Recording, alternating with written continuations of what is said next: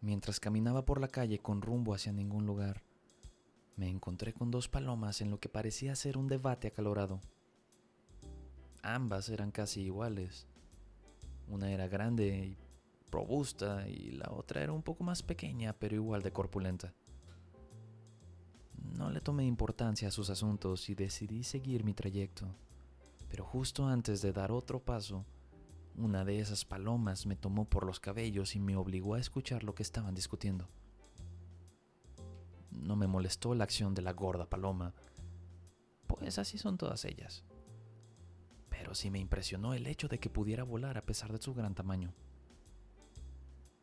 Las escuché dialogar unos minutos. Yo no entendía nada de lo que estaban diciendo. Solo escuchaba, ya saben, ruidos de paloma. Esa clase de ruidos.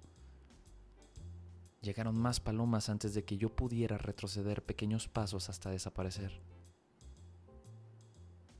Estas palomas tenían las mismas intenciones de seguir la discusión. Y poco tiempo después de haber llegado esas pequeñas palomas, llegaron palomas de diferentes colores, rojas, azuladas, negras, amarillas, verdes, moradas. Ahora eran un gran tumulto, y todas al arullo de ese sonido de paloma, ya saben. Le dije a mis pies que obedecieran la idea de mi cerebro y desapareciéramos lentamente dando pequeños pasos hacia atrás.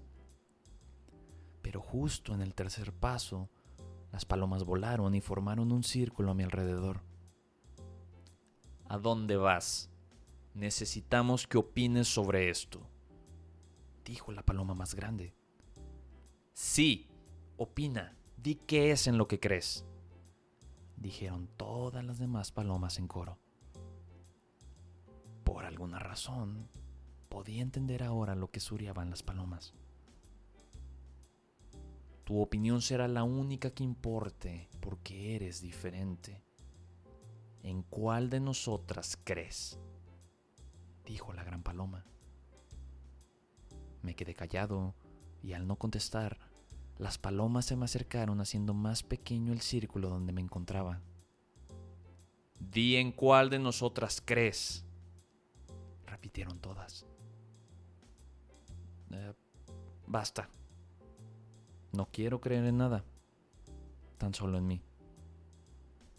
Respondí. Las palomas abrieron sus picos, pero no hicieron sonido alguno. Caminé hacia la pared que me rodeaba. Las palomas se movieron para dejarme pasar. Seguí caminando mientras a lo lejos escuchaba ese ruido de palomas.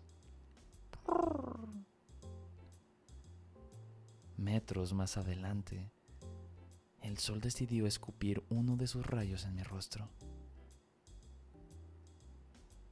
Me sentía bien, pero también me cegó el tiempo suficiente para caer en una zanja cubierta de lodo. Ah, es usted un desgraciado, señor Sol, exclamé.